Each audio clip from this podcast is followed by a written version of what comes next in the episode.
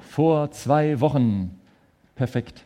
Vor zwei Wochen in der ersten Predigt über Wiederherstellung, Wiederherstellung Teil 1, haben wir beobachtet, dass oder wie Josef das Gewissen seiner Brüder schier wachrüttelt. Und es war interessant zu sehen, wie sie das scheinbar ins Nachdenken gebracht hat.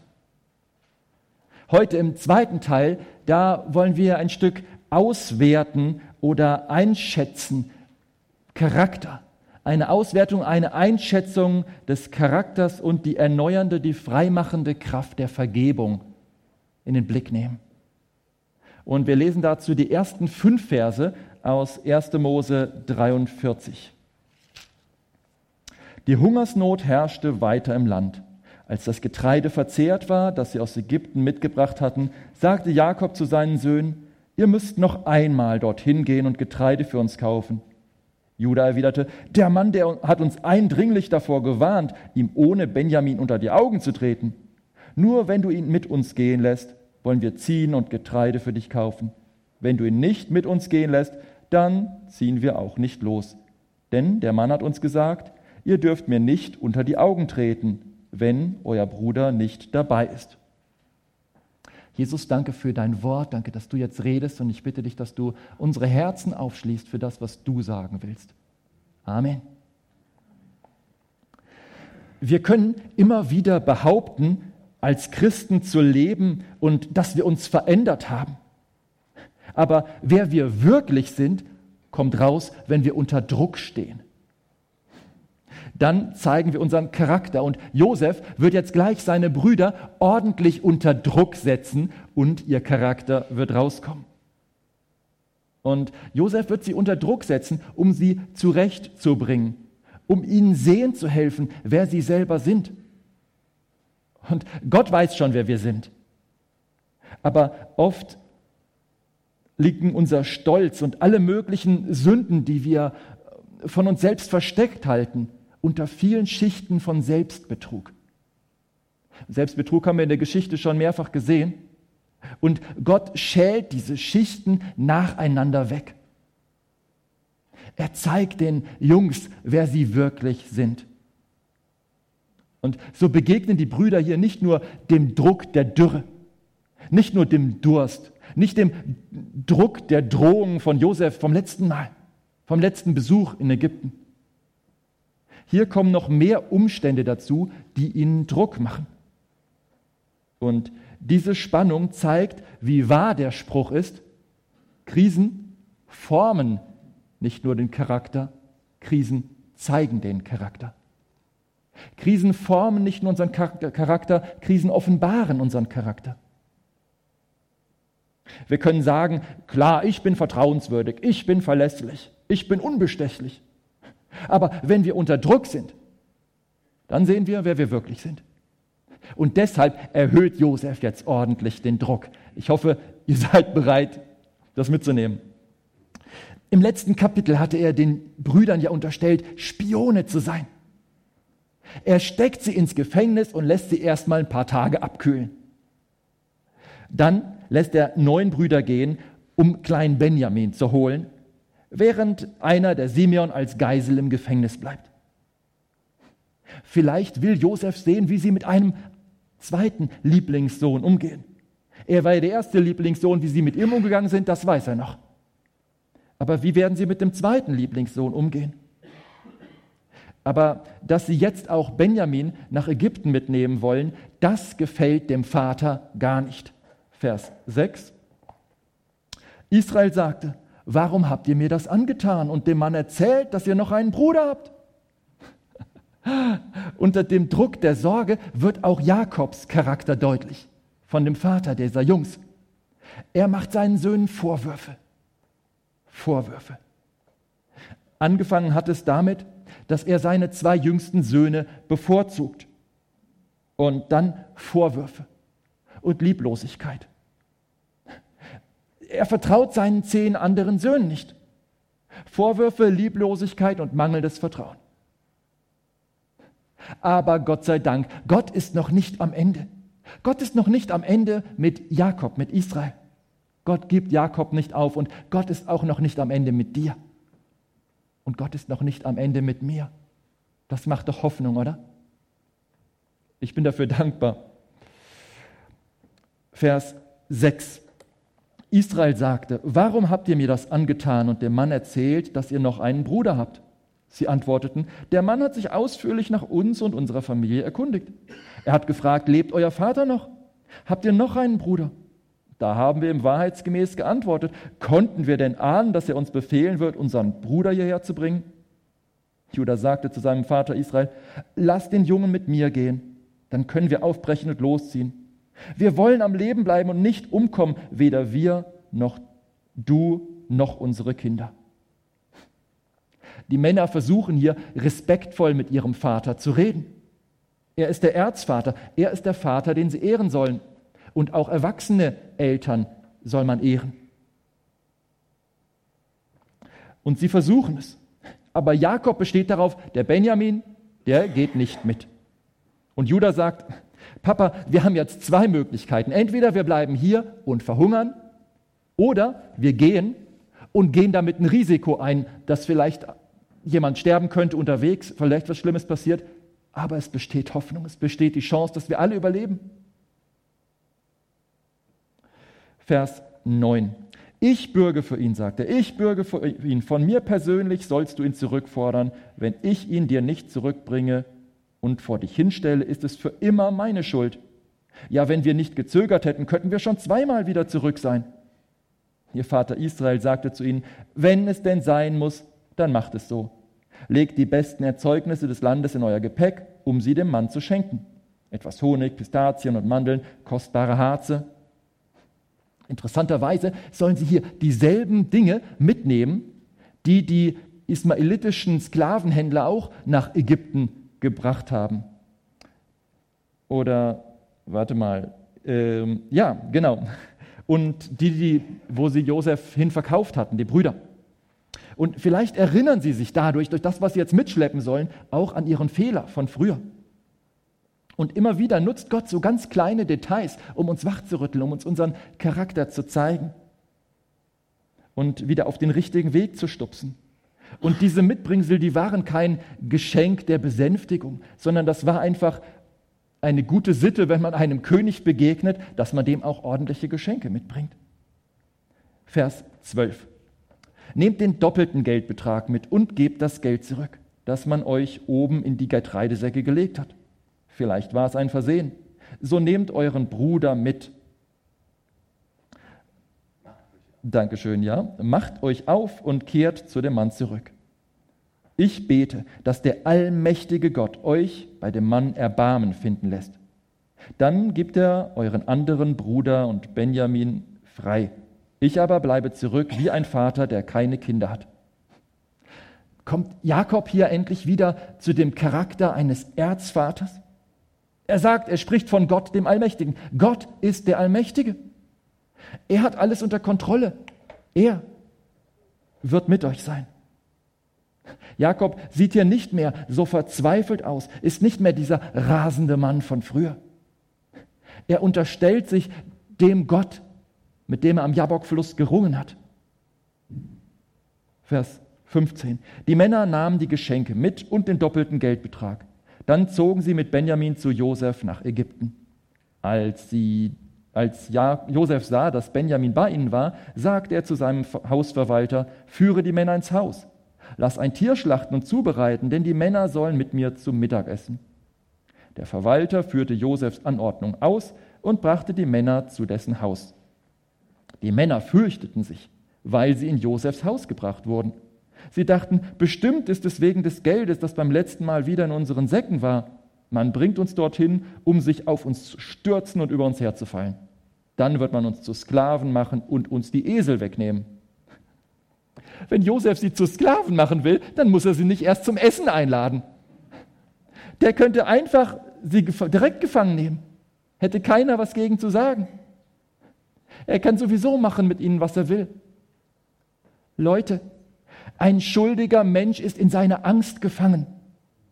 Ein schuldiger Mensch läuft vor seinem eigenen Schatten weg.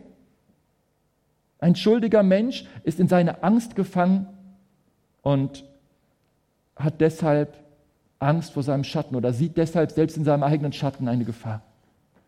Vers 19. Noch am Hauseingang sagten sie zu Josefs Hausverwalter, Bitte Herr, wir sind schon einmal hier gewesen, um Getreide zu kaufen.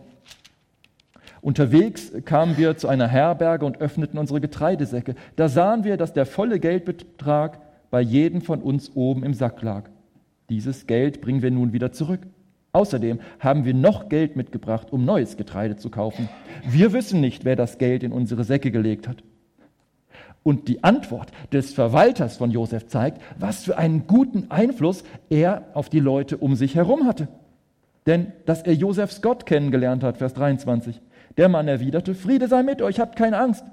Euer Gott, der Gott eures Vaters hat euch einen Schatz in die Säcke gelegt. Euer Geld ist bei mir angekommen. Dann führte der Mann Simon zu ihnen hinaus.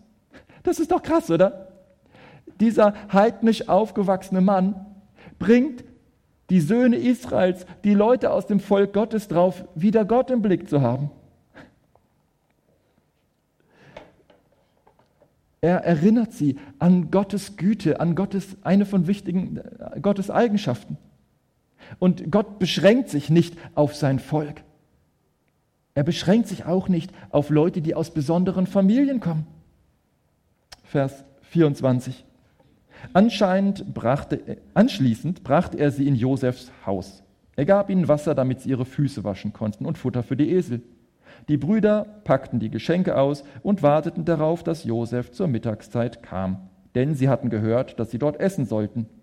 Als Josef nach Hause kam, überreichten sie ihm die mitgebrachten Geschenke und warfen sich vor ihm nieder. Wieder mal werfen sie sich vor Josef nieder. Das scheint ihr neues Hobby zu sein. Wörtlich steht hier, sie verbeugten sich. Vers 27. Er fragte sie, geht es euch gut? Und geht es eurem alten Vater gut, von dem ihr erzählt habt? Lebt er noch? Sie antworteten, deinem Knecht, unserem Vater, geht es gut, er lebt noch. Sie verbeugten sich und warfen sich vor ihm nieder. Neuerdings, öfters mal. Nebenbei, wenn Josef fragt, ist euer Vater noch am Leben, dann ist da sicherlich die, die Neugier, das Interesse, die Liebe zum Vater verbunden. Aber es ist auch ganz naheliegend, denn es herrscht Hungersnot seit Jahren. Und wer ist bei der Hungersnot? Sind die Ersten, die sterben? Die Ältesten und die Jüngsten. So war es eben naheliegend, nach dem Vater zu fragen. Vers 29. Als er sie anschaute, sah er seinen Bruder Benjamin, den Sohn seiner Mutter. Er fragte, ist das euer jüngster Bruder, von dem ihr mir erzählt habt? Er wandte sich an Benjamin und sagte zu ihm, Gott sei dir gnädig, mein Sohn. Ich frage mich, was hier in den Köpfen der anderen Geschwister, der anderen Brüder vor sich geht. Ja, uns hat er nie so begrüßt. Wieso begrüßt er jetzt den, diesen Lieblingssohn so? Gott sei dir gnädig. Vers 30. Dann stürzte Josef hinaus. Der Anblick seines Bruders hatte ihn so aufgewühlt, dass er den Tränen nahe war. Er ging in sein Zimmer, um zu weinen. Nachdem er sich das Gesicht gewaschen hatte, kam er zurück, nahm sich zusammen und sagte, bringt das Essen. Man brachte das Essen jeweils getrennt für Josef, für seine Brüder und für die anwesenden Ägypter. Denn die Ägypter essen nicht mit Hebräern zusammen, weil sie meinen, dadurch unrein zu werden. Vielleicht erinnert ihr euch, wir hatten das schon mal, dass die Ägypter ihren Glauben ernst nehmen, ihren Glauben praktizieren und wo sie meinen, sich religiös zu verunreinigen, da halten sie sich fern. Vers 33. Die Brüder waren in der Reihenfolge ihres Alters vor Josef gesetzt worden, vom Erstgeborenen bis zum Jüngsten. Erstaunt sahen sich die Brüder an. Da kann man sich schon wundern. Es waren ja keine kleinen Kinder mehr, wo man das noch sieht, wer jetzt drei oder fünf Jahre alt ist. Wie hat das wohl geklappt? Vers 34. Josef ließ ihnen etwas von den Speisen bringen, die vor ihm standen. Aber Benjamin bekam fünfmal mehr als die anderen. Sie tranken so lange, bis Josef und sie betrunken waren. Okay, fünfmal so viel für den kleinen Bruder, für Benjamin. Sah der so hungrig aus? Nein, die anderen werden auch reichlich zu essen gehabt haben. Es war ein Zeichen einer besonderen Ehre, wenn man jemandem eine übergroße Portion gab, die er gar keine, keine Chance hatte, essen zu können. Und Josef macht hier seine Brüder betrunken. Vielleicht erhofft er sich, dass sie dann zu plaudern anfangen. Aber offensichtlich gibt es nichts Berichtenswertes, zumindest lese ich nichts davon. Nächster Vers, Kapitel 44, 1. Josef befahl seinem Hausverwalter, füll die Säcke der Männer mit Getreide und gib ihnen so viel, wie sie tragen können. Dann leg jedem das Geld wieder oben in den Sack. Doch leg in den Sack des Jüngsten meinen silbernen Becher zu dem Geld für das Getreide. Der Verwalter tat, was Josef ihm befohlen hatte. Wahrscheinlich hatte der silberne Becher einen besonderen Platz in, in seinem großen Aufenthaltsraum, dass es jeder sehen konnte. Und Josef will, dass es so aussieht, als wäre dieser Becher gestohlen worden. Deswegen war der bestimmt nicht irgendwo in der Schatzkammer, denn die Brüder werden nicht durch das ganze Anwesen vom Josef gestreift sein. Die waren vielleicht noch gerade eben im Gäste-WC. Aber irgendwo muss er gestanden haben, wo der schon mal in einem weiten Ärmel verschwinden kann. Vers 2 nochmal. Doch leg in den Sack des Jüngsten meinen silbernen Becher zu dem Gold für das Getreide. Der Verwalter tat, was Josef ihm befohlen hatte. Im Morgengrauen ließ man die Männer mit ihren Eseln nach Hause ziehen. Kaum hatten sie die Stadt verlassen, sagte Josef zu seinem Verwalter, auf, jagt den Männern hinterher.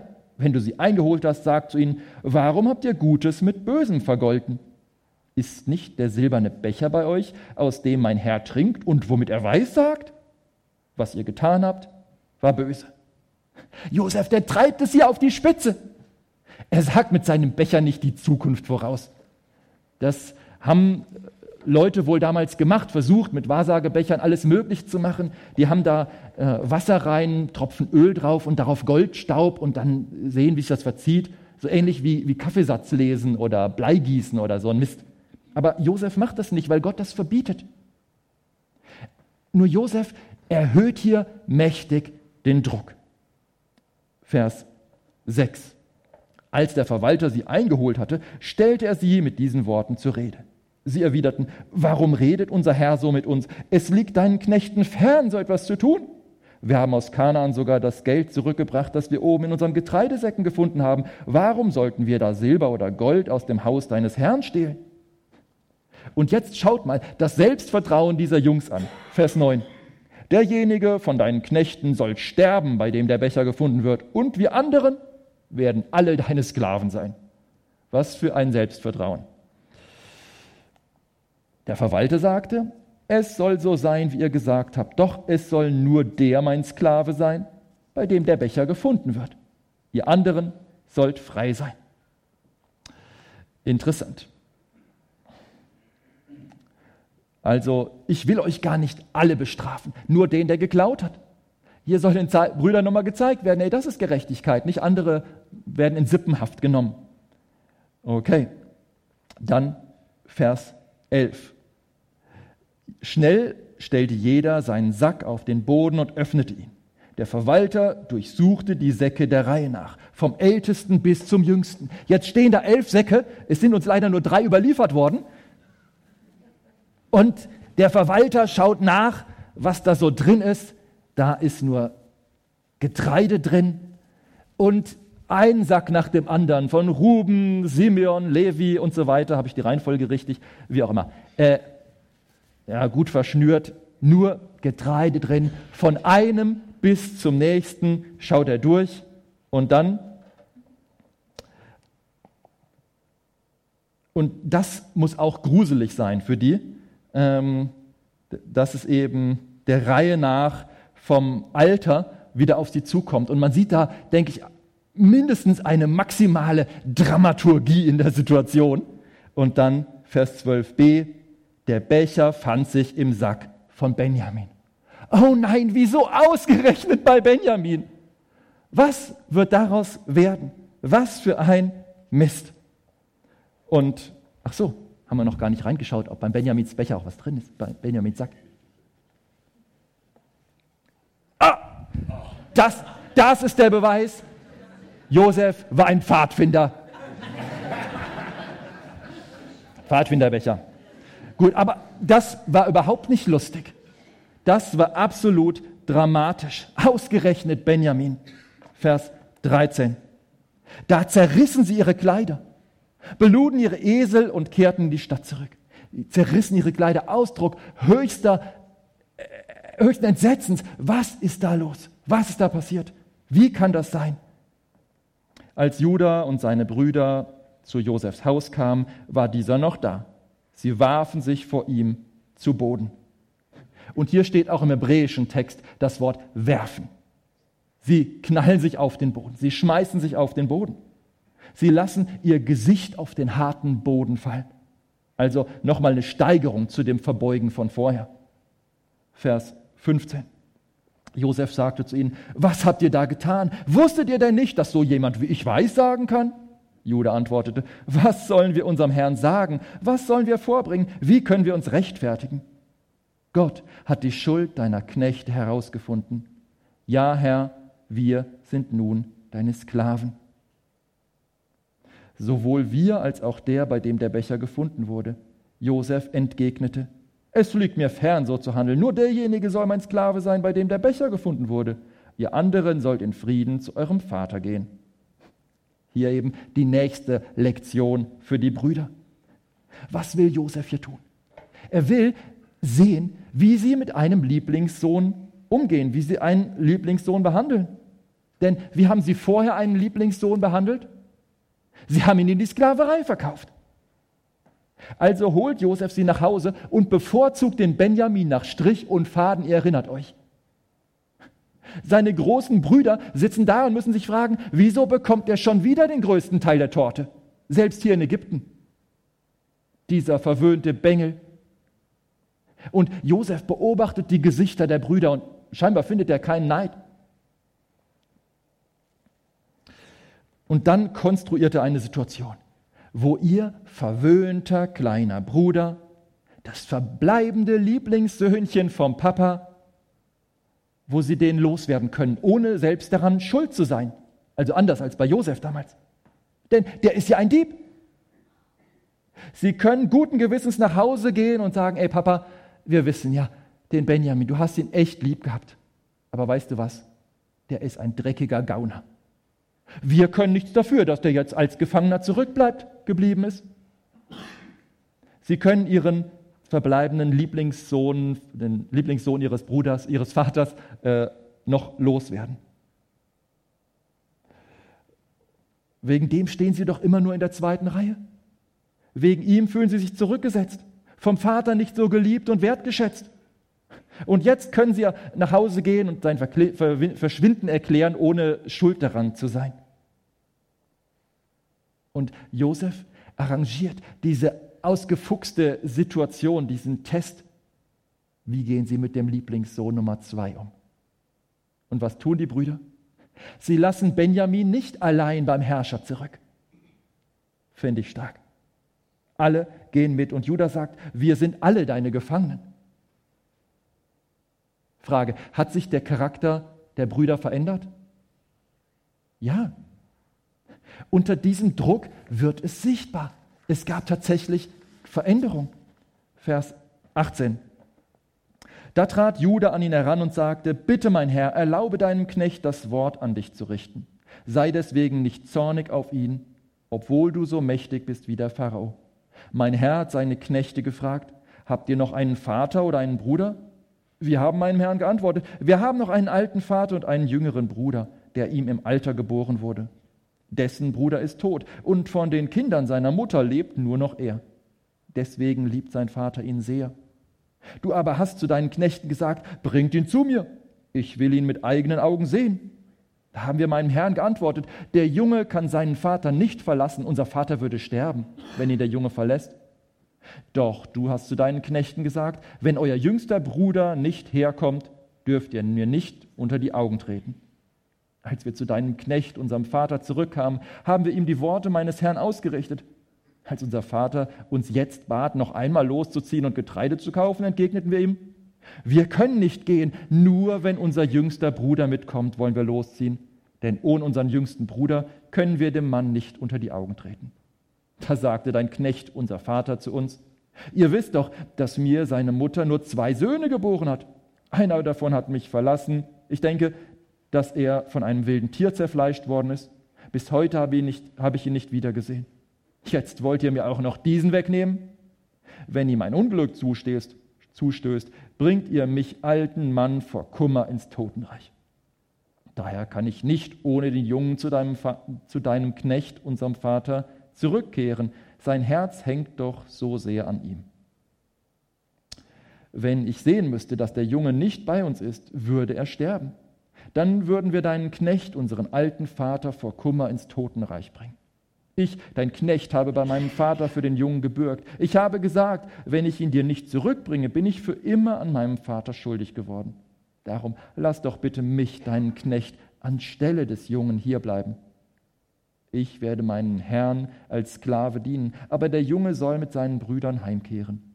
Wie könnte ich ohne den Jungen zu meinem Vater gehen? Ich will das Elend nicht mit ansehen müssen, das meinem Vater, meinen Vater überkommen würde. Wow. Das ist wahrscheinlich eine der emotionalsten, der dramatischsten Reden aus der Bibel. Leidenschaftlich. Und was testet Josef hier? Er testet, wie sie ihren Vater behandeln werden. Das letzte Mal war es ihnen egal, dass sie das Herz vom Vater gebrochen haben. Diesmal scheinbar nicht. Erinnert ihr euch noch an Kapitel 37? Wer hatte gesagt, tötet den Jungen nicht, lasst ihn uns verkaufen an die Ismaeliten als Sklaven? Das war doch der Judah. Judah, der die Sklaverei vom Josef veranlasst, hat veranlasst hier seine eigene Sklaverei. Selbst zum Sklaven zu werden. Ist das nicht erstaunlich? Dieser Typ hat sich verändert. Leute, was wir unter Druck sind, das sind wir wirklich. Wer wir unter Druck sind, der sind wir wirklich als diese Männer der Sklaverei in die Augen schauen müssen, als diese Männer falsche Anschuldigungen tragen müssen. Diesmal gehen sie richtig damit um. Irgendwo in der Zwischenzeit muss ein Stück Wiederherstellung, ein Stück Heilung verändert, passiert sein. Wir wissen nicht genau wann, aber sie haben sich verändert. Manche Kommentatoren sagen, es ist Vers 16, wo Judah sagt, Gott hat unsere Schuld ans Licht gebracht. Wir geben unsere Schuld zu wir bereuen den Mist, den wir gebaut haben und wir wollen alles Mögliche anders machen. Aber nicht nochmal diesen Fehler. Nicht nochmal so einen Fehler. Und in den letzten Predigten habe ich manchmal hart über Jakob und seine zehn Söhne gesprochen. Aber hier sehen wir, dass das negative Urteil, was sie sich selbst über Jahre gesprochen haben, nicht stehen bleiben muss. Es gibt Gnade, es gibt Vergebung und es gibt Wiederherstellung. Es gibt Gnade, es gibt Vergebung und es gibt Wiederherstellung. Ist das nicht stark? Und noch eine wichtige Sache. Wir wissen nicht genau, wo der Punkt war, aber Josef hat seinen Brüdern vergeben. Er trägt es ihnen nicht mehr nach. Das sehen wir in seinem Verhalten. Und ganz deutlich sehen wir das dann im nächsten Kapitel. Heute nicht mehr, keine Sorge. Und nur weil Josef vergeben hat, konnte er frei leben. Frei von Hass und Bitterkeit. Weil er vergeben hat, konnte er Wiederherstellung erleben. Und weil er vergeben hat, konnte er seinen Brüdern helfen, Wiederherstellung zu erleben. Vergebung ist genial. Und genau wie Josefs Brüder habe auch ich viel Mist gebaut. Okay, ich habe meinen Bruder nicht in die Sklaverei verkauft, Zugegeben, es liegt vielleicht daran, dass ich keine Möglichkeit hatte. Äh, auf jeden Fall habe ich oft viel Schuld auf mich geladen, indem ich einfach so selbstsüchtig war, mich um mich gedreht habe. Und das hat manche Beziehung beeinträchtigt. Gleichzeitig wusste ich, Gott will mir meine Schuld vergeben, auch belastete Beziehungen heilen und wiederherstellen. Das tut er. Das tut er bis heute. In Johannes 1, Vers 5 heißt es, Gott ist Licht und in ihm ist keine Finsternis. Wenn wir sagen, dass wir Gemeinschaft mit ihm haben und wandeln in der Finsternis, so lügen wir und tun nicht die Wahrheit. Wenn wir aber im Licht wandeln, wie er im Licht ist, so haben wir Gemeinschaft untereinander und das Blut Jesu, seines Sohnes, macht uns rein von aller Sünde. Wenn wir sagen, wir haben keine Sünde, so betrügen wir uns selbst und die Wahrheit ist nicht in uns. Wenn wir aber unsere Sünden bekennen, so ist er treu und gerecht, dass er uns unsere Sünden vergibt und reinigt uns von aller Ungerechtigkeit. Und manchmal habe ich gemerkt, das ist dran. Ich habe Schuld auf mich geladen und ich muss die loswerden. Und es ist nicht leicht, aber es hilft, zu jemandem hinzugehen. Ich habe das manchmal gemacht, zu jemandem hinzugehen und meine Schuld bekannt und mit demjenigen gebetet und derjenige konnte mir die Vergebung Gottes zusprechen. Das ist sowas von erleichternd, wenn man das gemacht hat. Wenn das für dich dran ist, herzliche Einladung nach dem Gottesdienst, das Gespräch zu suchen.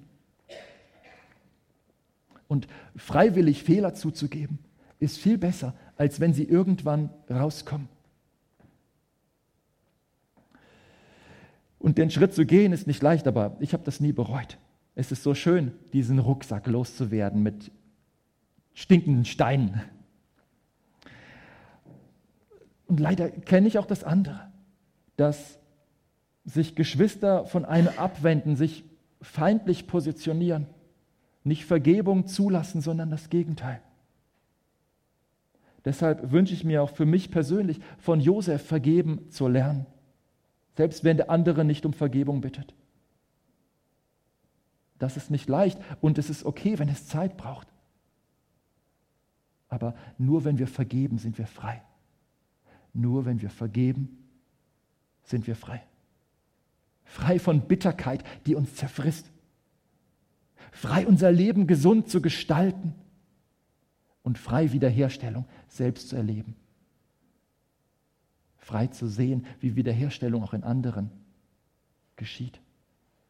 Wir haben die Chance auf Veränderung. Und Gott ist dran, Herzen zu verändern. Er möchte kaputte Menschen, auch Menschen, die sich selbst kaputt machen, wiederherstellen. Und das ist so schön, ihm bei der Arbeit auf frischer Tat zu ertappen. Aber um das tun zu können, muss Ungerechtigkeit, muss Schuld aufgedeckt werden. Gott muss falsche Selbstsicherheit einreißen. Es tut weh, aber es ist heilsam. Und oft treibt er uns dafür in die Enge, so wie Josef hier seine Brüder, um zwei Dinge zu tun. Erstens, um seine Leute zu reinigen und zweitens, um sie zu bewahren. Und im nächsten Kapitel werden wir sehen, wie Josef seine Familie, seine komplette Familie bewahrt. Und dasselbe möchte Gott mit uns tun, mit seiner Gemeinde. Er will uns reinigen, er will uns helfen zu vergeben und er will uns bewahren. Lass uns beten. Himmlischer Vater, danke, dass du gut bist, dass du es gut mit uns meinst. Und der Weg, den du uns führst, wir verstehen es oft nicht. Ich check's oft nicht, aber du hast einen guten Plan, ein gutes Ziel und du kennst jeden Etappenschritt. Bitte hilf uns, dir zu vertrauen. Hilf uns, mutige Schritte der Nachfolge zu wagen sei es auch Vergebung zuzulassen, heißt, sei es loszulassen. Und hilf uns dir anzuvertrauen, dass du uns bewahren kannst, dass du uns führen kannst. Danke, dass du ein guter Gott bist. Amen.